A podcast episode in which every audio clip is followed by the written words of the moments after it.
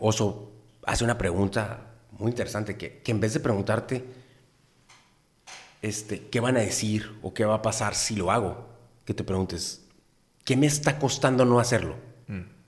O sea, si yo no hago esto, ¿qué me está costando en mi vida? ¿Mi futuro? Posiblemente ganar mucho más dinero en un futuro. Eh, amigos, conectes, subir en la vida. Eh, ¿Qué es lo que te está costando el no atreverte? Porque cuando tú ya lo ves así, dices, a la madre, todo eso me va a costar el que yo no tome esta decisión de atreverme a hacerlo. Ya es diferente, pues ya lo pones en la balanza y dices, ay, güey. A la madre, esto puede ser peor que lo el peor escenario, pues. Ándale.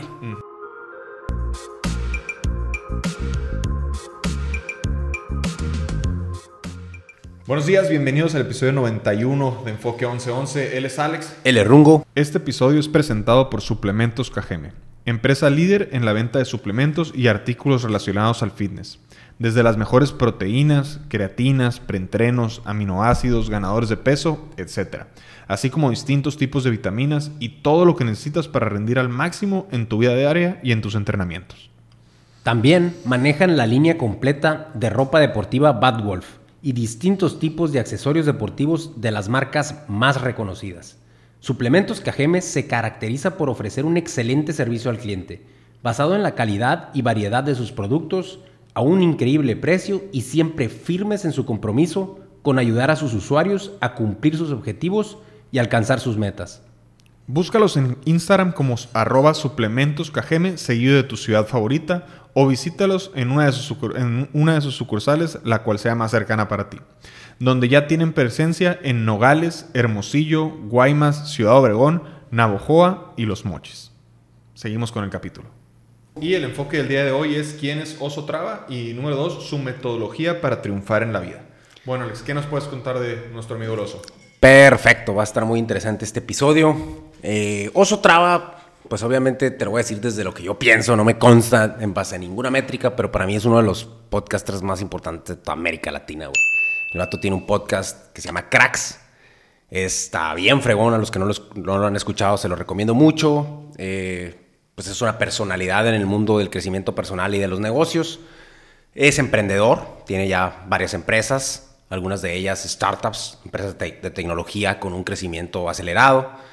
Eh, aparte de eso, ahorita en, esta etapa de su vida ya se convirtió ahora en inversionista. Tiene un fondo de inversión, está en el programa famosísimo de inversionistas de Shark Tank México. Es también autor, sacó su primer libro que está aquí con nosotros y es de lo que vamos a hablar hoy. Haz lo que importa, muy bueno, se lo recomiendo a todos los que quieran mejorar en su vida. Y por último también es conferencista, de hecho ya nos tocó escuchar una conferencia de él, buenísima. y, y pues bueno, ese es el personaje del que vamos a hablar el día de hoy. Totalmente. También eh, aprovechando hablar un poco también de su podcast de Cracks, eh, al igual que nosotros también entrevista eh, pues gente muy, muy importante, gente con mucho conocimiento y gente con mucho que transmitir. Entonces pues adelante también escuchar episodios de él. Por supuesto. Sí, y, y, su conferencia pues habla de este tema que él está muy apasionado de hacer lo que importa, ¿no? De cómo, cómo tratar de, de lograr deshacernos de todas esas distracciones que pasan en nuestro, en nuestro camino, que son que son muchas. Sí, para llegar a la vida que queremos, tenemos que enfocarnos en hacer las cosas correctas, ¿no? Entonces, de eso se trata su conferencia, de eso se trata su libro, y, pues bueno, de eso ah. les vamos a hablar ahorita exactamente. En, su trayectoria también me gustaría platicar un poquito de eso para que nos pongamos más en, en la perspectiva de quién es él como persona, ¿no? Él en su trayectoria, pues platica a través del libro diferentes anécdotas donde dice que vivió pues una vida básicamente normal, con un poquito más escasez de, pues de, o sea, en vez de que le sobrara poquito, tenía un poquito de menos de lo que él quisiera, pero vivía, dice que a, metros de la mejor zona en Ciudad de México, eh, iba a las escuelas donde iban los mejores, las mejores escuelas de, de, Ciudad de México, pero siempre estaban batallando con la colegiatura, siempre estuvieron batallando con ese tipo de cosas, como que él crece y se desenvuelve desde chico en un ambiente así, sin embargo, al estar rodeado de como pensaban esas, esas personas o en las mejores zonas, etcétera, siempre quiso eso. entonces, al siempre querer eso, pues hace cuenta que él, una de sus obsesiones o metas en la vida era estudiar en Stanford, ¿no? Y lo logra, se termina metiendo una maestría en Stanford, se gradúa, termina trabajando en uno de los mejores bancos de inversión del mundo en Nueva York. Imagínate, ¿no? Estar en ese momento de tu vida donde ya te graduaste, luego te graduas de una maestría en Stanford, estás en uno de los mejores bancos de inversión del mundo y aún así no era feliz.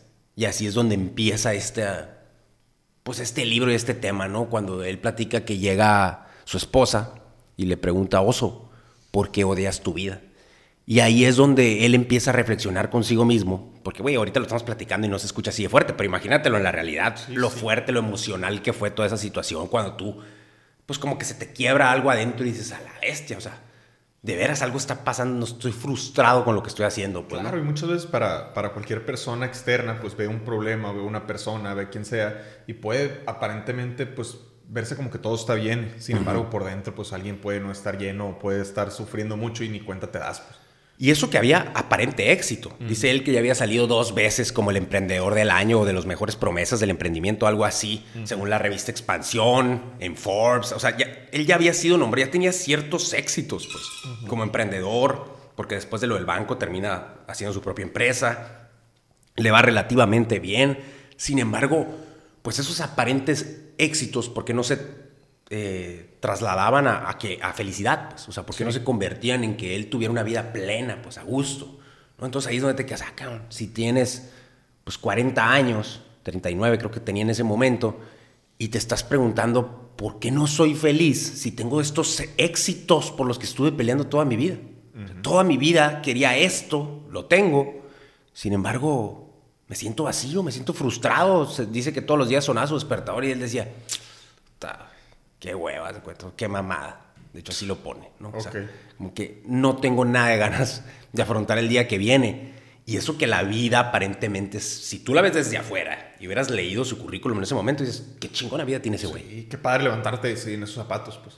Exacto. Entonces, bueno, eso se los queríamos platicar y por eso él lo pone en el libro, para que nosotros entendamos lo importante de la metodología que él desarrolló para lograr la vida que tiene ahorita. O sea, para lograr esa vida de la que estás buscando. No nada más éxitos profesionales, sino es como un éxito completo en tu vida, para ser pleno, para ser feliz, para tener todo eso que estás buscando, para llegar a donde quieres llegar, para...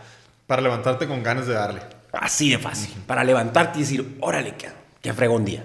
Yo creo que así de fácil, así, así empieza todo.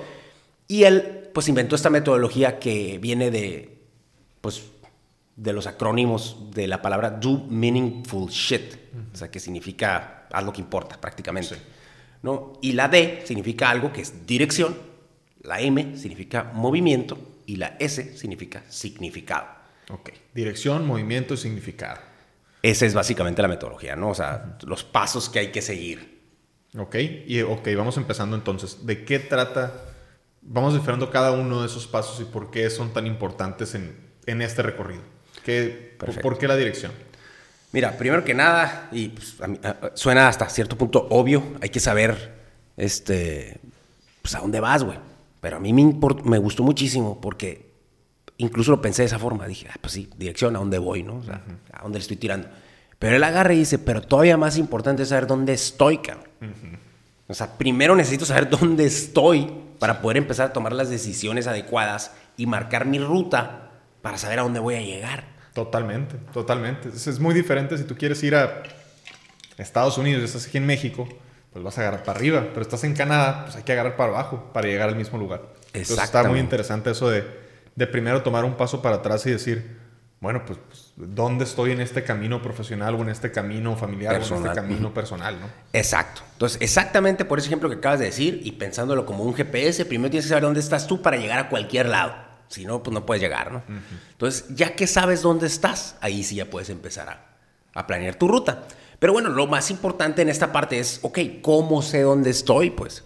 Y para eso, Oso nos comparte un ejercicio muy interesante que yo creo que nos puede ayudar a cualquiera en nuestra vida, que es, él le llama la estrella de la vida.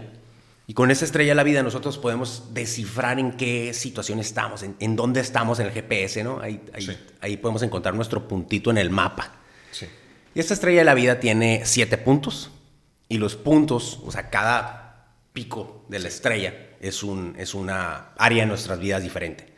¿No? Y por ejemplo, la uno es salud y bienestar. Y aquí de lo que se trata este ejercicio de la estrella de la vida es que tú cada uno de los, de los picos te tienes que evaluar del 1 al 10. ¿no? Entonces te voy a decir los siete picos y luego pues hacemos más o menos el ejercicio. Entonces, el primero es salud y bienestar, el segundo es ámbito profesional, el tercero es relaciones amorosas, el cuarto es relaciones personales, el quinto es aprendizaje, crecimiento, o sea, ese en donde tú como persona, en qué estás trabajando en tipos, eso que te está expandiendo, que te abre el mundo, eso es el aprendizaje que pone Oso aquí. El que sigue es vida personal y diversión, pues sí, es importante también, no podemos dejarlo de fuera, no todo es estricto, no todo es aburrido, no todo es mejorar, mejorar, mejorar, también tienes que divertirte. No, y si lo fuera... Y vida personal, ¿no? Si no tuviera sentido. Exacto, y, y el último punto, el séptimo, es espiritualidad, que también es sumamente importante. Entonces aquí el punto es ese, que tú agarres cada uno de esos picos de la estrella de la vida y digas, ok, salud y bienestar, del 1 al 10, ¿dónde estoy, güey? Tienes que ser bien honesto, ¿no? Y, y, a ver, entonces salud y bienestar, por ejemplo, sería como, a ver, ¿qué tan saludable estoy ahorita? ¿Qué, qué, si, si, subo una escalera, pues, ¿cómo me siento cuando estoy arriba? O sea... E, eso que, que, estás diciendo me parece sumamente importante porque, de hecho, lo explica aquí Oso y dice, aquí no importa los que los demás piensen. Uh -huh. O sea, no es se trata para de... Para mí. Ajá. No, no, se trata de que piense yo de cómo está la otra persona. Uh -huh. No se trata, o sea, a ti cuando tú te estás evaluando, se trata de que tú digas cómo te sientes tú en esa área. Ok. ¿No? Entonces es, es, independiente que si los demás dicen, ah, este vato está muy flaco, este vato no sé qué. No importa eso, güey. Ahorita no, no te están evaluando tú para, para nada. Tú crees que deberías de estar o para como tú quieres estar, ¿cómo uh -huh. estás ahorita? Exacto. Por Salud ejemplo, y bienestar. Si, si, quiero ser un maratonista y tengo sumamente sobrepeso, pues obviamente estoy muy mal. Uh -huh. Pero si soy una persona que, que, no le interesa correr, que le interesa nomás sentirse bien y me siento bien, pues puedo ser un 10 perfectamente con mis kilos. Exacto. Tú te puedes poner un 10 aunque no seas el el atleta. Ajá. O sea, eso no pasa nada. Tú solo tienes que calificarte, pero sí pasa si no eres honesto, ¿no? Tienes que ser honesto en base a lo que tú quieres, porque ahí vas a empezar a detectar en qué áreas de tu vida tienes que empezar a trabajar, claro. para qué le tienes que dar foco, para qué le tienes que dar energía, para que en eso te, te visualices y te enfoques todo el tiempo para mejorarlo en tu vida. O sea, mm. es así de sencillo. Pero realmente sí se lo recomiendo mucho a todos. Yo, yo los he hecho, estos ejercicios, y funcionan. Te dan mucha claridad de dónde estás en tu mapa. Güey. Eso es, es, es, sumamente importante. Por ejemplo, en el ámbito profesional. Güey. Uh -huh. Ese es otro rubro que pues puedes estar ganando X o estar en la posición Y. Y, y pues nadie te puede decir si estás bien o mal. Tú eres el que sabes. Uh -huh. O sea, tú te vas a evaluar en tu situación si, si estás bien, si estás mal, si tienes un 7, si tienes un 5, si tienes un 2 o si sí. estás bien. Sí, a lo mejor y no estás ganando mucho dinero, pero estás en el trabajo que quieres, en el puesto que quieres, haciendo Ajá. algo que te llena. Entonces, profesionalmente estás, estás muy bien, a lo mejor un 9. Uh -huh. o, o, a lo mejor estás en un puesto donde estás ganando mucho dinero, pero te la estás pasando muy mal.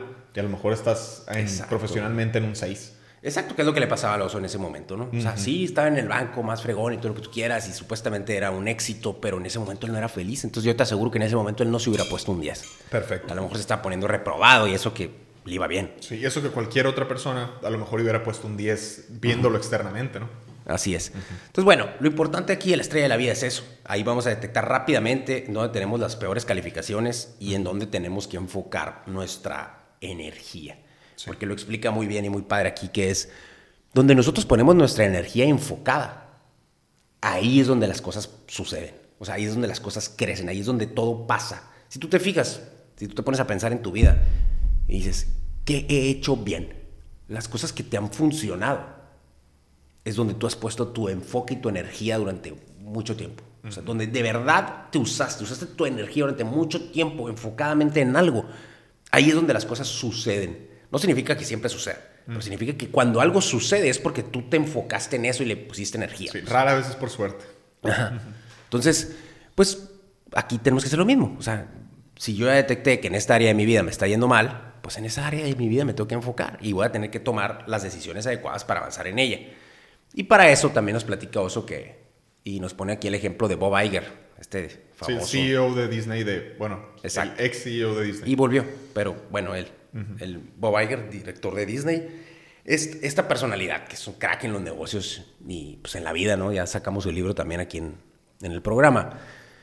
Platica que cuando él se iba a ser CEO de, de Disney por primera vez, pues él hizo su diagnóstico, ¿no? Llevaba años trabajando ya en la compañía y todo, eh, en compañías de lo mismo, del mismo rubro. Entonces él sabía lo que tenía que hacer Disney y tenía varios puntos para decir, todo esto tenemos que cambiar en nuestra estrategia, estas son nuestras prioridades para hacer a Disney el Disney que debe de ser, ¿no? Sí. para revivirlo. Sin embargo, fue con un asesor primero, con una persona, un amigo suyo que era experto en el tema, ¿no? Y esa persona agarra sus prioridades y le dice, oye, güey, nomás que no son prioridades, son tantas. Tienes que enfocarte, cara. O sea, si tú ahorita vas y pones esas 10 prioridades, ninguna es prioridad, pues. Tienes que poner 3. Reduce tu lista a 3 prioridades. Y esas 3, plantealas en la, en la junta para que te- de verdad te escojan. O sea, si tú tienes bien claro cuáles son las 3 cosas más importantes para transformar Disney, va a quedar sumamente claro en toda la junta directiva y van a poder tomar la decisión de que, ah, me interesan las 3 prioridades de este vato. No, y aparte, una vez que tú tienes, o sea, como siempre decimos, el que mucho abarca poco aprieta, y si tienes 10 prioridades y tienes que tomar una decisión para tomar algún camino, pues son demasiadas cosas que afectan a todas esas cosas. Sin embargo, si tienes solo 3, pues ya sabes, es mucho más fácil tomar decisiones, pues eso es lo que quiero decir. Sí, por supuesto. Y, y- y les queda claro a todo el mundo. Y cuando todo el mundo tiene la misma claridad, es más fácil eh, Que todos tomen decisiones. tener la misma Sí, página. que se etcétera. pongan de acuerdo.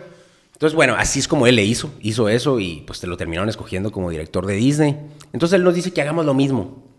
Que nosotros agarremos y pongamos las tres prioridades que deberíamos de hacer, por ejemplo, el año que viene para transformar nuestra vida, para llegar a donde queremos llegar. Y no nomás el año que viene, sino las tres prioridades que quiero hacer en mi vida personal, suponiendo que fue la más baja, o en mi vida profesional, si fue la más baja. O sea, tú tienes que agarrar y decir, ¿cuáles son las tres prioridades de esto? Y ahí enfocarte, ahí enfocarte. Yo creo que la importancia del enfoque la, no la evaluamos lo suficiente, pues, ¿no? y, y tiene, pues, demasiada importancia. Sí, mucha fuerza. Porque perdemos el foco muy rápido. Y de hecho es algo de lo que nos platica también aquí en el libro. Y dice que hay tres ladrones del foco, o así le llama él. Tres cosas, tres razones de las por qué los seres humanos perdemos ese enfoque del que estamos hablando. Sí. Y no Empezando logramos, por la conciencia, creo yo. y no logramos tener esas prioridades, ¿no? Sí. Pues mira, los tres que te pone aquí, Oso, de los tres famosos ladrones del foco, es el número uno, yo creo que todos le van a atinar, es el miedo. Sí. Es la principal razón del por qué las personas no logran enfocarse en algo. Es porque, ah, es que eso, y si fallo, mejor no lo hago. Sí, no, y si hago el ridículo, y si... ¿Tú cuáles crees que sean los, los miedos más importantes en un ser humano? Fallar. Miedo a fallar, miedo al que dirán, Miedo, miedo que dirán, qué van a decir de mí, que miedo... Sí, a- al fracaso. Al fracaso. Básicamente, ¿no? Pues mira, de hecho, platica Oso que él traía en su cabeza cocinando, en ese momento en el que platicamos que estaba bien frustrado con su vida. Él platica que ya llevaba rato cocinando en su cabeza el, el podcast de Cracks. Llevaba rato cocinando y le decía, "Ay, yo debería hacer esto, yo debería hacer el otro, porque dice que en ese momento, qué raro, ¿no? Ahorita que lo conocemos siendo la figura pública que es, Sí. Qué raro, pero él dice que en ese momento hasta le causaban conflicto los éxitos de los demás. O sea, como que los veía, ah, porque a todo mundo le sale todo bien y a mí no. Y, o sea, ¿sabes cómo? Entonces, él solo en su introspección, al analizarse, dijo, no manches, necesito hacer un podcast, necesito empaparme de esa mentalidad fregona que tienen las personas fregonas que están haciendo cosas. Necesito conocerlos, necesito conectarme, necesito lograr cosas fregonas, necesito agarrar tantito de su mentalidad para usarla para mí, porque pues quiero ser como ellos. Cuando él tuvo la humildad de verlo de esa manera, empiezan a hacer pues este super podcast que se convirtió en cracks. Pero en ese momento no lo empezaba, güey. Dice que más de un año estuvo en su cabeza la semilla y no hizo nada con ella, no la regó, pues. No le echó agua para que creciera. Sí, no, no, no enfocó su energía en eso. Exacto. ¿Por qué? Porque dice que se preguntaba, ¿y si nadie quiere venir? Si los invito y no quieren venir. ¿Y si vienen Y no sale un mal contenido y no lo escuchan? ¿Y si fracaso? Si la gente empieza a decir, me voy a exponer ante todo el mundo, voy a estar en la cámara, pues igual que nosotros, haciendo un programa en el cual a lo mejor la gente dice, "Ay, está bien zarra esa onda. o sea, tener la capacidad de enfrentarse a ese miedo es importantísimo para Sí. empezar a, a- a ver resultados, ¿no? Sí. Entonces- creo, creo que puedo entenderlo. Podemos relacionarnos un poquito con eso. Sí, entonces una de las preguntas que él hace mucho es, o, o- o cómo enfrentar estos miedos, son básicamente dos cosas. Una, que tengas bien claro qué es lo peor que puede pasar. De verdad, de verdad, analiza. Bueno, primero me voy a hacer un pasito atrás. Primero que nada, tienes que saber qué es lo que te está dando miedo. Porque muchas veces ni lo pensamos. O sea, nomás sabemos como que, y si fallo, y si no sé qué, pero no lo tenemos bien claro. A ver, lo que me da miedo es que me diga mi primo si salgo en el podcast. Porque mi primo, me- me- su, su, Su voz me afecta, me Su llega carrilla me duele. Ajá. Entonces, tener bien claro eso. ¿Qué te da miedo? O sea, realmente analízate y, ah, la, la verdad es que es, es el la carrilla que me hace mi primo, eso es lo que me está dando miedo. Ah, ok, pues cuando tú sabes eso, ya es más fácil quitarle valor. A ver, güey, es neta que voy a dejar mi futuro en las manos de que este güey me va a hacer carrilla. O sea, ya tú empiezas a evaluarlo diferente si, si lo pones así. Sí. Entonces le quitas fuerza. Entonces, primero que nada, determina qué es eso exactamente que te está dando miedo. Después de saber qué es, ahora sí piensa, ¿qué es lo peor que puede pasar? Realmente. Y ponlo en un papel, en un lápiz, pues, escríbelo. A ver, si yo hago esto, lo peor que podría pasar es, ¡prum! Muchas veces, la mayoría de las veces, no pasa eso peor que nos pudiéramos imaginar. Pero aparte, si pasara, ahora sí tú tienes que decir, ok, ¿qué puedo hacer yo para disminuir todas las probabilidades de que esto peor pase? Entonces, ah, vamos a suponer, voy a hacer esta tienda. Voy a abrir esta tienda. Ok, si yo voy a abrir esta tienda, ¿qué, le- qué hago para evitar el peor escenario? Ah, no, pues para evitar el peor escenario tengo que tener legalmente todo esto así, tengo que tener contratos con los proveedores, tengo que lograr esto y el otro, tengo que... Tú haz tu lista de cómo si yo tengo todo esto, la probabilidad de que el peor escenario suceda es mínima. Y en eso enfócate. pues. Sí. Y también otra cosa, normalmente ese peor escenario, a- aunque pase, no es tan peor si de verdad lo pones ahí enfrente. Pues, o sea, no, es que pueden pasar muchas cosas. No, pues así no, cabrón. Entonces tienes que pensar, a ver, ¿qué es lo que de verdad puede pasar? ¿Cuál sería el, el peor, lo peor? Y muchas veces ya que lo ves, dices, pues no está tan gacho. Sí, no está o tan sea, gacho. No está tan, digo, obviamente está gacho, pero no es, lo, no sería, no es el fin del mundo, pues. Aparte, güey, qué, buen comentario te aventaste aquí porque me gusta ese punto. O sea, aunque suceda ese peor escenario, ya que disminuiste la probabilidad, ya que hiciste esto y Claro. lo otro, aunque llegue a suceder, tú con ese fracaso o con ese peor escenario avanzaste en la vida. Aunque ahorita no te das cuenta, pero eso es una realidad, güey. Si tú te animaste, venciste tus miedos, adquiriste conocimiento, conociste proveedores, conociste abogados, conociste, te conectaste, Conociste lograste, te problemas. pusiste, conociste problemas y tienes la oportunidad de resolverlos y aún así falló todo.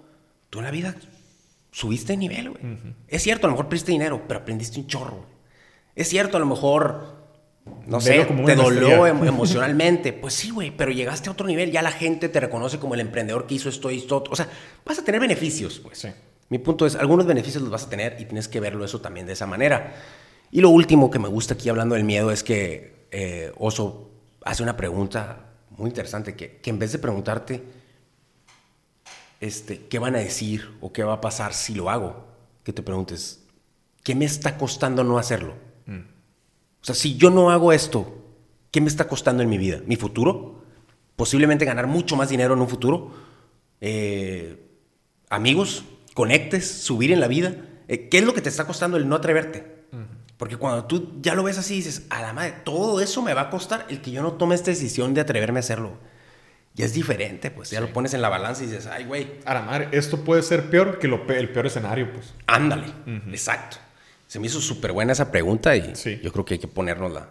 Sí, pa- sí, sí. para Y así. muy válida y muchas veces ni, ni, ni nos damos cuenta que existe, ¿no? O sea, de verdad, a ver, quiero emprender en este nuevo proyecto. Lo peor que puede pasar es, es esto. Pero si no lo hago, puede ser peor que lo peor que puede pasar. O sea, ah, canijo. Sí, está- porque está fuerte. mi futuro o mi, no sé, o sea, Sí, dependiendo. Tú vas a quedarme saber. aquí, cruzado de brazos. Bueno, es el primer ladrón de foco, obviamente lo explicamos muy bien porque es el más, yo creo, el más fuerte de todos. Pero el segundo también, muy importante, es el placer inmediato.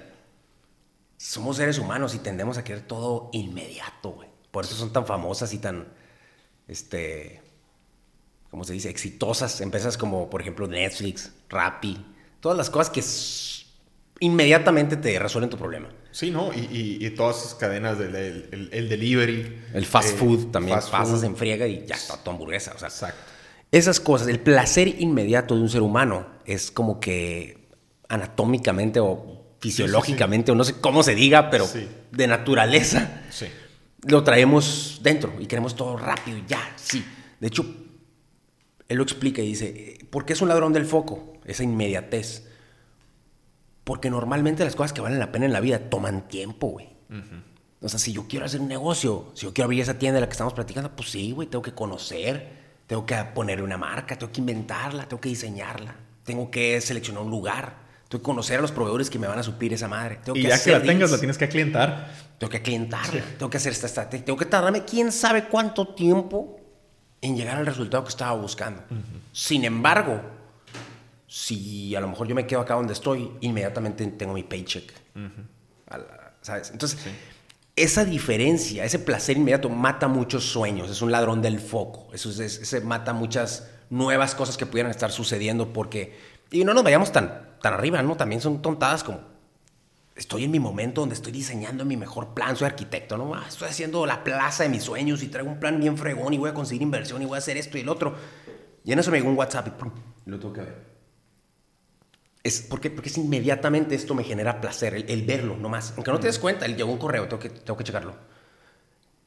Eso es, es un ladrón del foco para nosotros. ¿Por qué? Porque somos seres humanos, tu atención no puede estar al mismo tiempo en las dos cosas. Entonces, al tú haber estado diseñando esa onda y de repente checaste que, no sé, tu amigo o tu primo te dijo X cosa, pues ya tu mente está en dos lados dividida, ya tu creatividad no es la misma, ya es tu flow, tu tiempo genio, tu- tus capacidades creativas que estabas utilizando para hacer esto, se cortaron. Sí. Entonces, él habla mucho de eso y dice, hay que darle el foco adecuado y limitarnos a, a eso que estamos haciendo, a utilizar nuestro tiempo genio, nuestro flow el mayor tiempo posible, güey. Y, y no dejarnos llevar por los correos, por los WhatsApps, por ver Netflix, por es que empezó tal partido, por lo que sea que es inmediato y es ya. Y postergar lo que vale la pena, pues. Sí, sobre todo muchas veces ese, ese tiempo de flow creo que es algo que, que muchos conocen, que es el, el- el momento ese que se te pasa el tiempo rápido y que avanzas mucho Ajá. y todo ese rollo. Y una vez que entraste, pues la verdad hay que ser muy, muy, no si egoísta es la palabra, pero... Celosos con ese tiempo. Sí, hay que ser celoso con ese tiempo. Hay que, hay que aprovecharlo porque pues es cuando, cuando puedes de verdad avanzar. Pero sí, es bueno valiosísimo ese tiempo de flow y, y, pues hay que utilizarlo. Es cierto, hay que limitar esas ganas que tenemos de tener todo inmediato, ¿no? Sí. Y el último ladrón del foco del que nos habla aquí es las expectativas ex- externas, güey. Y Uta, concuerdo totalmente. Muchísimas veces hacemos las cosas o no hacemos las cosas pensando en los que los demás quieren o esperan de nosotros. Y aquí, pues, ¿cuál es el mensaje? El mensaje es, güey, sé celoso con- contigo mismo también. Priorízate a ti. ¿Qué vida quieres tú, güey? No importa lo que piense nadie más. O sea, tú tienes que decidir qué es lo que tú quieres en tu vida. De esa estrella de la vida de la que estamos hablando, que ya te dijo en dónde tienes que enfocar tu acción. Ahí enfócate. Porque muchas veces no nos enfocamos en eso porque creemos que, híjole, es que mi familia necesita esto. O es que mi amigo me pidió tal cosa. O me van a decir esto. Y esas expectativas que tienen los demás de nosotros son demasiado fuertes, güey. Son demasiado fuertes. De hecho, Oso platica ahí que, bueno, no, no está en el libro eso, pero yo lo, que lo sigo, he escuchado que lo dijo en una plática y me llamó mucho la atención, de cómo un mensajito, un comentario te puede transformar la vida. Por ejemplo, él dice que desde chiquito él estaba jugando, no me acuerdo con qué, güey, no me acuerdo si eran unos legos o qué, estaba haciendo algo con un, un juguete o algo así. Y voltea a su mamá y le dice que obviamente lo dijo con cariño porque lo quiere y todo, ¿no? No era su ninguna mala intención. Pero voltea y le dice algo así como que, ah, de seguro vas a ser ingeniero, tenemos un gran ingeniero en casa, o, no me acuerdo, pero un comentario así de que eres ingeniero. Entonces, en su cabeza él etiqueta, ingeniero. Y si no soy ingeniero, le quedo mal a mi mamá. Pues a lo mejor sí, o a lo mejor simple y sencillamente se la creyó, pues. Y es ingeniero y toda su vida creció y estudió ingeniería industrial. Cuando ahorita lo ves, es un emprendedor, pues. Es un emprendedor, le gustan las inversiones. A lo mejor no debió haber sido eso. Digo, él lo platica así como que pues, es ingeniero por eso. Le pusieron esa etiqueta y él se la quedó. Sí. Entonces, las expectativas de los demás y los comentarios que las demás personas nos hacen nos llegan demasiado cuando nosotros tenemos que tener la capacidad de, de priorizarnos primero, pues. O sea, si yo no soy un ingeniero o si yo no quiero eso, pues yo tengo que tener la capacidad de, de priorizar lo que yo quiero. No lo que las otras personas están pidiéndome que yo haga o están esperando que yo haga. Porque es mi vida, no la de ellos. Que muchas veces caemos en eso sin darnos cuenta. Pues. Sí, ¿no? Y también en esa edad, pues me imagino es muy difícil. Tanto de niño cuando eh, recibió el mensaje, como a los 18 o cuando fue la edad de escoger su carrera, pues muchas veces pues ni sabes que de verdad que es a lo que quieres dedicarte, no has tenido esa experiencia laboral como para decir, para esto soy bueno, para esto no soy tan bueno, esto es lo que me interesa. Y pues muchas veces te van por lo que escuchas o por lo que crees que, que un examen de aptitudes te dice que es lo que deberías de tomar. Sí, pues. Sí, sí, sí, totalmente. Cuando en realidad puede ser un camino totalmente diferente. ¿Cuántas personas existen con una carrera que no, no tienen nada que ver con lo que hacen? Muchísimas. Sí. Al igual que muchas que sí latinan y a todo dar, ¿no? Pero, pero pues bueno, lo bueno que, que sirve para muchas más que solo lo académico la escuela. Exacto. Pero bueno, entonces los tres ladrones del foco para que de verdad nosotros sí podamos enfocar nuestra energía en la dirección adecuada es evitar el miedo, la expectativa externa y el placer inmediato. Totalmente. Entonces son esas tres. Bueno, ya después de eso ya sabemos dónde estamos, ya sabemos cuáles son los tres ladrones que tenemos que evitar para poder llegar a donde queremos llegar. Ahora sí es, ¿a dónde quieres llegar? O sea, ¿a dónde voy? ¿Cuál es ese, ese, norte para mí? Esa brújula que te está diciendo hacia dónde vas. Sí. ¿a dónde vas? O sea, así. Tienes que decidir a dónde qué quieres en la vida. Tienes que decidir qué es lo que quieres lograr, para qué te estás esforzando, etcétera, etcétera. Y siempre en ese momento, y nos lo platica aquí Oso de una manera muy interesante, que tenemos que, primero que nada, saber a dónde queremos ir y luego evaluar quién es la persona que puede llegar allá, cómo debe ser esa persona. Y trabajar en convertirnos en la persona que puede lograr eso que nosotros queremos, porque muchas veces pensamos, ah, quiero ser astronauta. Sí, pero pues un astronauta es así, asado. Yo no, entonces ya no soy astronauta. Sin embargo, no soy ahorita, pero puedo desarrollar estas cosas. Entonces, tienes que verlo. Pero también pensarlo, pues es muy fácil decir quiero ser astronauta y luego regresarte a, a jugar lo que sea, pues me entiendes, o a contestar los WhatsApp de lo que lo hagas ahorita. Pero, a ver, si te pones a ver, si, si quieres ser astronauta, quieres ser arquitecto o quiere ser lo que sea, pues a ver, de verdad, nomás pensar en qué necesita una persona para poder ser ese arquitecto, para poder ser ese lo que sea. Y de ahí, ok, ya nomás trabajas en, en esas, en esas capacidades y pues... Creces en ese, en ese mundo, te conviertes en la persona que sí puede ser eso que tú quieres. De eso se trata, exactamente, para poder llegar, pues, a la ruta adecuada, ¿no? Correcto. Bueno, aquí también habla de algo que ayuda muchísimo para llegar a donde queremos llegar, que se llama el vórtice del crecimiento, o así le llama él. Ok. Que es como un ciclo virtuoso, un ciclo positivo, que se está... Autoalimentando. Ándale, autoalimentando y reforzando cada vez que se hace. Que dice algo así como que lo primero que yo tengo que hacer es tener una idea, una convicción, o unas ganas, algo que llegó a mí, un insight, algo que puff, llegó a mí y me dijo, haz esto. Acá, hago eso. Y, lo hago. Y al yo hacerlo, al tomar acción en base a esa insight, en base a esa idea, a esa... Lo que sea. Sí, lo que sea que me llegó, que convicción, que me hizo hacer algo. Al yo haber tomado acción sobre eso, obtengo un resultado. Vamos a suponer que fue, haz una receta nueva de pie de calabaza. Y haces tu receta nueva, que no existía o que nunca no la sacaste en ningún lado, y de repente en el resultado, o tomaste acción y el resultado, o fue bueno o fue malo. Pero si fue bueno, ¿qué es lo que va a pasar? Te va a dar confianza. Te va a dar confianza en ti mismo, de que tú sabes hacer esos pies de calabaza o de lo que sea que inventaste, pues. Y cuando tú tienes un resultado positivo, reforzaste tu convicción y tu confianza. Y cuando tienes confianza, tratas ahora de hacer uno de ciruela, güey, o de no sé qué. Y también está bueno. O, o si no, a lo mejor ni siquiera te baja tanto la confianza porque ya tienes el otro que sí ganó.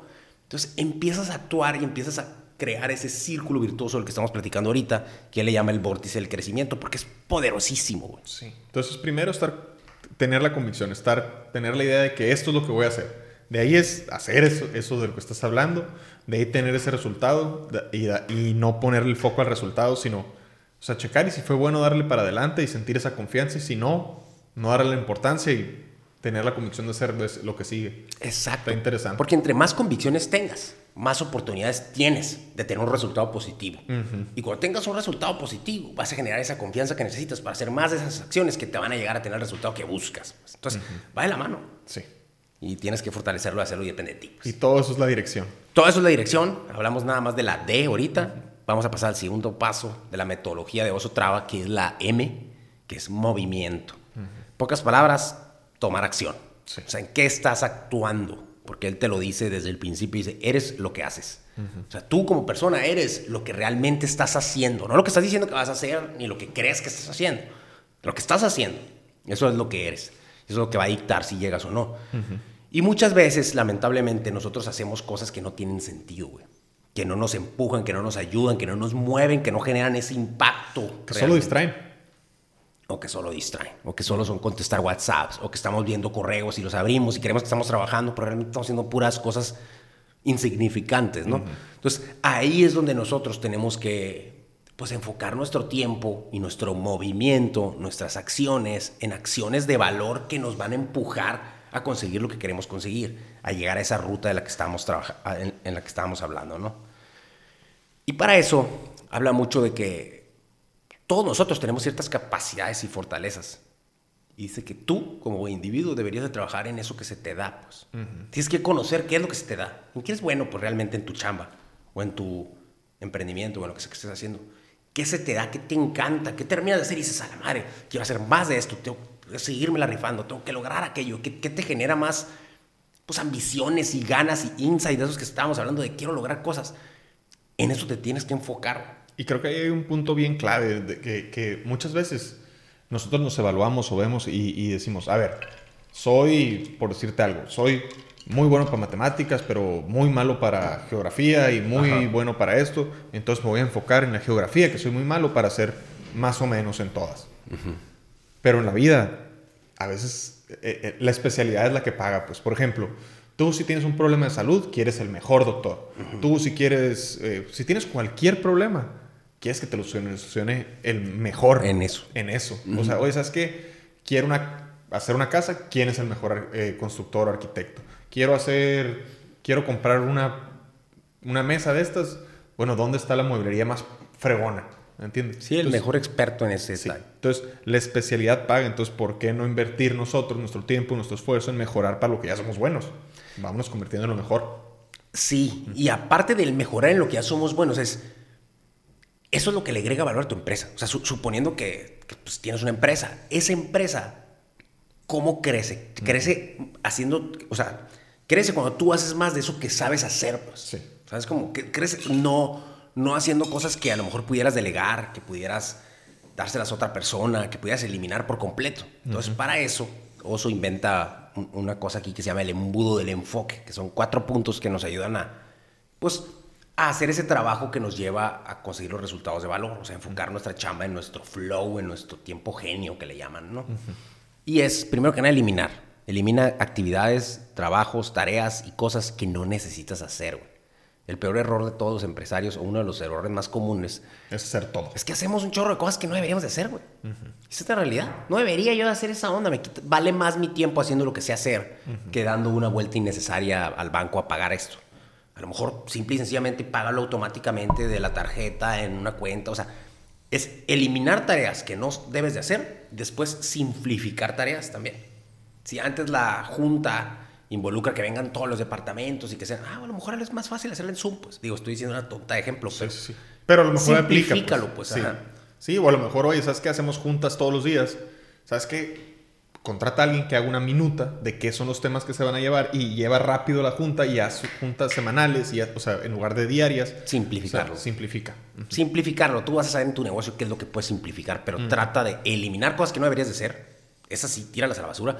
Después simplifica las que sí deberías de hacer, pero puedes hacer más fácilmente Después de eso, automatiza, que es lo que dijimos ahorita, por ejemplo, eso del banco, que a lo mejor que se pague todo eso, que no me quite a mí mis 20 minutos que me quita el checar qué cuentas tengo que pagar y que se estén pagando si ya son a fuerzas de todas maneras. Sí, la luz. Ajá, la luz, el internet, no sé, la renta, etcétera. O sea, todas esas cosas que se vayan haciendo ya automáticas, automatizar cosas.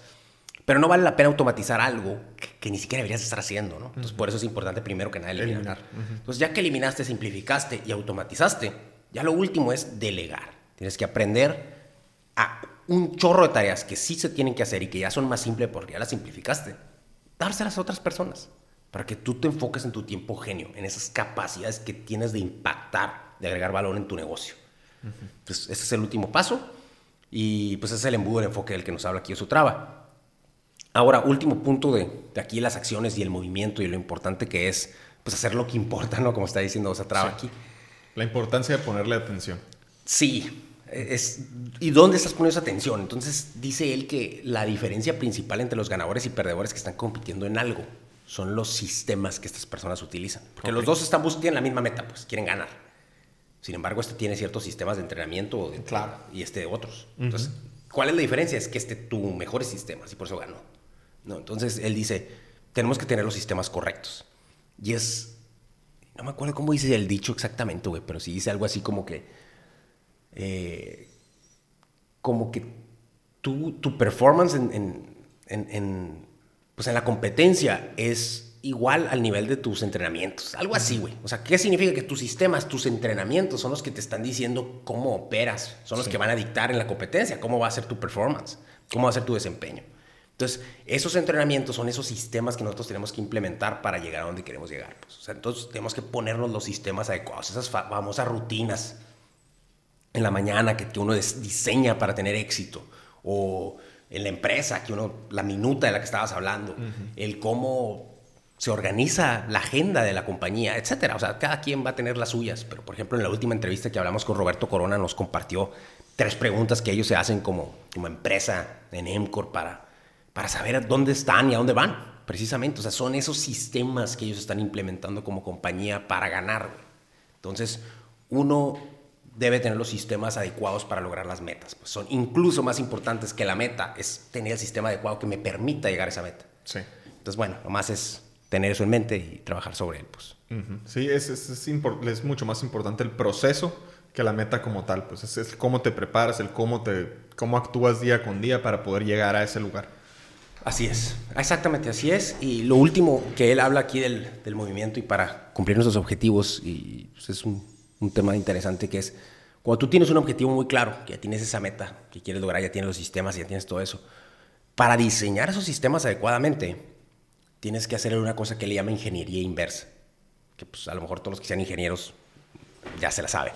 Pero es deshacer algo por completo para luego poderlo armar. Por ejemplo, si yo quisiera hacer un celular y yo no sé cómo hacer un celular, pues si tú desarmas un celular, ves qué onda, qué piezas tiene, cómo estaban ensambladas, qué aparatos los ligaban juntos, etc. Y ahí ves cómo se hace un celular. Entonces, es similar. Si yo quiero esta meta, luego deshazla, güey desglósala por completo, así, ah, mira, para lograr esto, para ser campeón del torneo, no sé qué, ah, bueno, tengo que hacer todo esto para convertirme en esta onda. Entonces, primero la ves completa y luego la desarmas y tienes los pasos bien claros para llegar a, la meta. Entonces, esa es la ingeniería inversa. Sí, y creo que es muy simple, eh, la manera más fácil, ahorita lo explicabas muy bien con un celular, pero es el típico niño que juega con la pluma. Mm. Abres la pluma y luego ves el resorte, el resorte y luego pues dónde va la tinta y luego que tiene, donde está el, el, el, cliquero, y ya ves todo eso, y ah, mira, este va aquí, este va acá, y ya. Pues lo mismo, pero en tus metas. Exacto, porque ahí ya tienes la claridad de cómo llegar a Y aprendes así, viendo, viendo, desarmándolo, desglosándolo. desarmándolo, esa es la palabra. Y muchas veces ves la meta y la ves, ala, no, pues. Te impone. Ah, impone. Pero cuando lo ves desarmado, pues ah, no está tan. Lleva esto, esto y esto, son los ingredientes. Ah, órale, vamos viendo. Exacto. Bueno, el último punto aquí de la metodología que inventó Sotrava, que está muy interesante, es la S, que significa significado, ¿no? Sí. Que en pocas palabras es ese propósito de nuestra vida de por qué vamos a llegar y vamos a lograr lo que queremos lograr. ¿Por qué queremos hacerlo?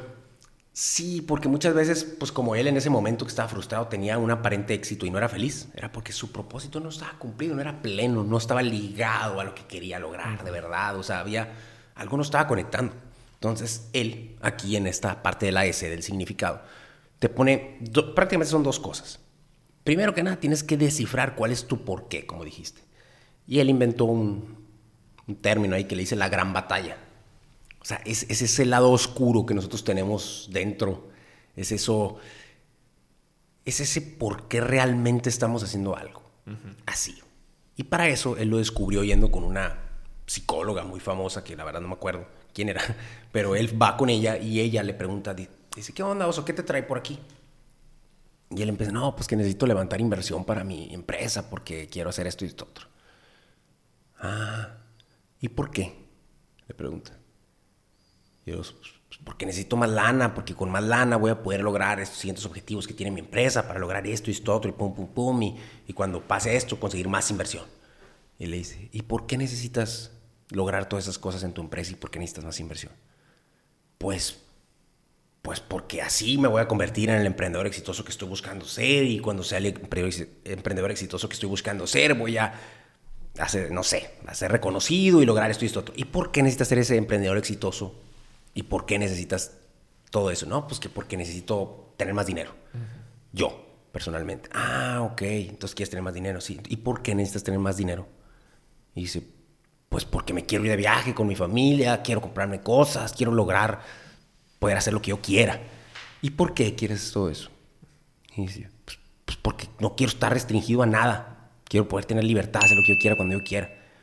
¿Y por qué, dice? ¿Por qué quieres estar libre?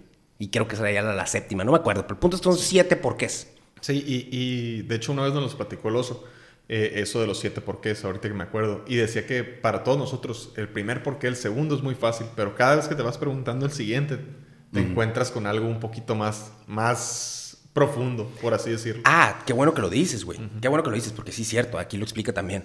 Dice que las primeras son, men- son- la mente los contesta. Así nomás, o sea, de volar aquí ya tiene la respuesta. ¿Por qué esto? Puf, quiero más lana. ¿Por qué esto? Puf, puf, voy a ser más exitoso. Así, bien rápido. Pero ya en el quinto, sexto y séptimo, ¿por qué? Es el corazón el que está contestando. O sea, ya es algo muy profundo, ya te hace pensar y te que saber, ¿por qué quiero eso, güey?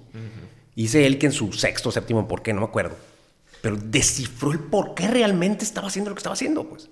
Y ahí es donde se quedó a la bestia. O sea, realmente yo lo que quiero es que mis hijos nunca sufran la vergüenza que yo sufrí cuando me hablaban en el kinder, en la, perdón, en la primaria, para, eh, el oso traba no ha pagado la colegiatura, no puede hacer el examen. Cosas esas. O sea, eso que él vivió, esa estructura que él tuvo, esas, esa vergüenza, esas cosas que le tocó vivir, eran su realmente el por qué él estaba haciendo todo lo que estaba haciendo ahorita. Era para evitar eso en sus hijos. Entonces, ese era su porqué. Entonces, ya que lo entendió, se quedó, "Ara, ese, qué, qué fuerte, ni siquiera sabía yo que... Y no sabía que era un problema tan grande para mí, a lo mejor. Sí, sí, sí. Y ni siquiera sabía por qué le estoy sufriendo a que a esto y al otro. E- ese es mi porqué. Entonces, es bien importante saber tu porqué. ¿Por Sí. qué estás haciendo las cosas que estás Tu haciendo? gran batalla. Háganse esas siete preguntas, les van a ayudar muchísimo, sean muy honestos y pueden aplicarlo en lo que sea, la verdad. Ahí vas a encontrar tu gran batalla. ¿Cuál es tu gran batalla? Y el último punto para descifrar nuestro significado va más del lado de trascender, del por qué vinimos a la vida, ¿no? Sea, ¿qué queremos lograr? ¿Qué queremos dejar? No nomás vivimos a vivir, sino vivimos a ser felices, a impactar, a hacer algo. ¿Cómo descifrar nuestro trascender? Él le llama el gran maná. Ahí cuando lean el libro se los va a explicar más a fondo, pero yo les voy a dar aquí un, un insight. de qué se trata.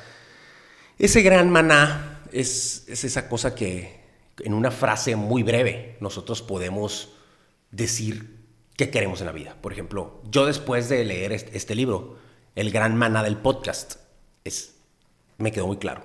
Y es sembrar semillas de grandeza en la mente de otras personas. Eso es lo que nosotros queremos con el enfoque 1111. A través de los libros, a través de, las, de los casos, a través de las entrevistas, lo que queremos es que vean esos casos de éxito y sembrarles en su cabeza semillas de grandeza para que vean que se pueden lograr esas cosas. Entonces, ese es el gran maná del enfoque 1111. Pero tú como persona tienes un gran maná. ¿Qué quieres, güey? O sea, déjalo bien claro, así como, como eso que acabo de decir que es del enfoque 1111. Tú tienes que tener el tuyo, güey. ¿Cuál es tu gran maná como persona? ¿Qué es lo que buscas? ¿Qué es lo que quieres lograr? Pues? O sea, ¿qué le tiras? ¿Qué, qué, qué cosa tan clara y, y- y profunda descifra quién es tú como persona? Y también con los porqués te puedes dar cuenta de cuál es tu misión, cuál es tu mana. Así es. Entonces, exactamente ese sería pues, el último punto del, del- de la metodología DMS de Osotrava. Muy buen libro, se los recomiendo muchísimo. Muy bien, como conclusión, pues DMS, dirección, movimiento, significado. Dirección es saber en dónde estamos. eh, pueden usar la estrella de la vida para saber exactamente dónde están. Luego es definir a dónde van, saber qué tipo de persona es esa que puede lograr lo que ustedes quieren y convertirse o tratar de convertirse, acercarse a ser esa persona. De ahí movimiento, acción, trabajar eh, en, en las cosas que valgan la pena, deshacernos de esas cosas que nos quitan el enfoque en lo que estamos tratando de hacer, implementar los sistemas adecuados para que nos lleven a ese proceso. Por último, el significado, que es lo pues totalmente lo más importante, por qué vas a hacer esas cosas, por qué significan para ti, cómo te vas a concentrar en hacer ese tipo de cosas. Si no significa nada, pues tienes que hacer lo que significa mucho para ti. Hazte esas siete preguntas, esas siete por qué, de por qué es que yo estoy haciendo esto y por qué es que quiero lograr esto.